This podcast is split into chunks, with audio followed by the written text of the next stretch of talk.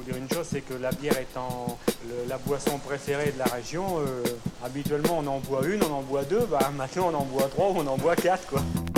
Paris Beer Podcast. Est-ce qu'il y a une heure pour boire de la bière? Oh je pense pas non. Non, qu'il soit 11h, qu'il soit midi, qu'il soit 6h, du moment qu'on a chaud, on a soif, on boit de la bière. D'ailleurs quand je vais au restaurant, on me demande même pas ce que je veux boire, on m'amène tout de suite une bouteille de bière. Qu'est-ce qu'on boit On boit de la bière. What kind of beer do you like? Heineken? Fuck that shit! La bière, ce n'est pas mauvais pour la santé. Et puis, pourquoi s'en priver? Puisque c'est nous-mêmes ici qui la fabriquons, et on en fabrique beaucoup. Allez, allô, hein? Santé, hein? Santé, hein Aïe, aïe, aïe, ça va faire du bien, ça. Euh, bah écoute, euh, je suis Thomas, je suis brasseur euh, nouvellement embauché chez Petrol Brewing Company. C'est une brasserie qui a été fondée il y a deux ans euh, par euh, Damien et Gilles. C'est deux amis d'enfance, ils ont euh, la passion commune de la bière et des vieilles mécaniques.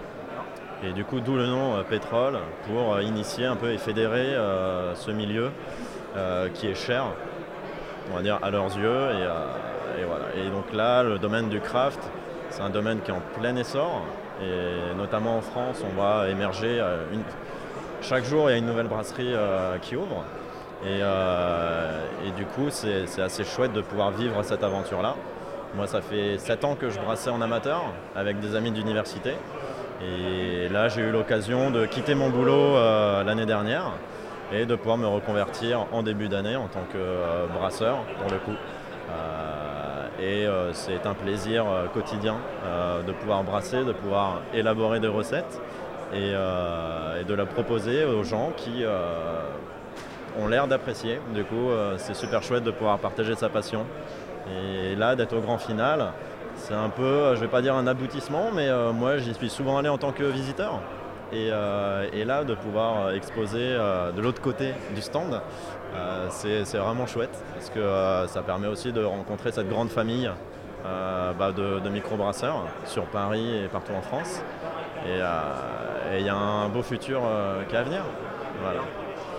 Euh, alors du coup, au niveau, de, au niveau de pétrole, on a six références de bière. Donc ça va de la bière la plus légère, donc notre Cruiser Lager, ça va être une bière qui va être assez céréalée.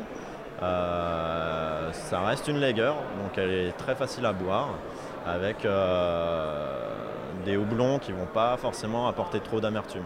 Voilà, nous c'est ce qu'on cherche au niveau de la lager. On cherche pas à s'éparpiller au niveau des styles, hein, c'est euh, la lager. Ensuite, on aura une pale ale euh, qui va être une bière un peu plus houblonnée euh, en termes de saveur, donc plus exotique, portée sur le litchi en fait. Ensuite, on a une blanche au gingembre, notre euh, coupé de ginger, infusée à froid au niveau du gingembre pour avoir tous les arômes. On a fait pas mal d'essais parce que des fois on en avait trop mis euh, de gingembre, donc là ça a arraché vraiment la bouche, c'était imbuvable. Donc voilà, on rectifie le tir et, euh, donc là on arrive à proposer euh, un produit qui est bien apprécié des amateurs de gingembre. Et après les personnes qui n'aiment pas trop, ils sont quand même curieux. Après il y a deux écoles, il y en a qui aiment et qui n'aiment pas. Voilà. Ensuite on a notre custom IPA, donc c'est notre IPA qu'on propose. Ça reste une introduction à l'IPA, donc elle n'est pas trop amère, l'amertume arrivera au bout de la troisième gorgée. Et euh, c'est ce qu'on souhaite pour cette IPA là, qu'elle puisse plaire aux amateurs d'a- d'amertume et aux personnes qui n'aiment pas forcément l'amertume dans les bières.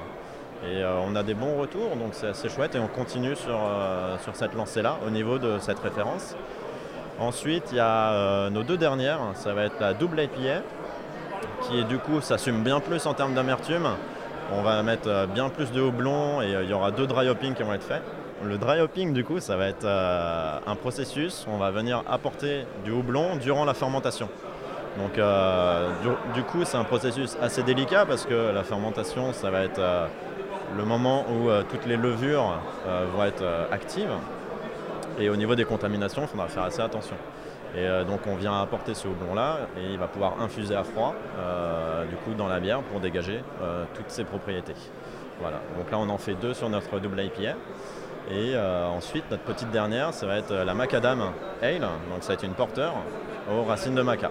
Voilà. Donc ça va arrondir euh, tout le côté torréfié euh, des grains qu'on peut y apporter. Et, euh, donc voilà. Avis aux amateurs de porteurs.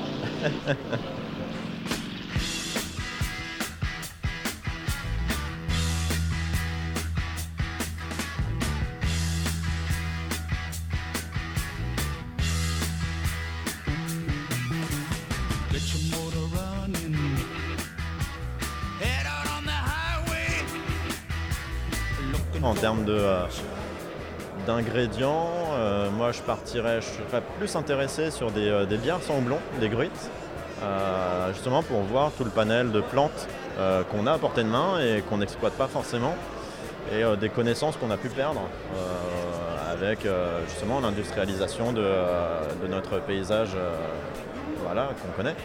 Et, et ce serait un peu revenir voilà, sur des plantes nobles qui peuvent avoir ce pouvoir amérisant qu'a le houblon et, euh, et le remplacer pour essayer. Après, il y a plein de choses à faire au niveau de, des, euh, justement, de la fermentation instantanée. euh, euh, il y a beaucoup de choses à faire. Et donc, c'est d'autant plus passionnant. Voilà. Un petit mot pour les non-amateurs de craft? Et bah, ils savent pas ce qu'ils loupent.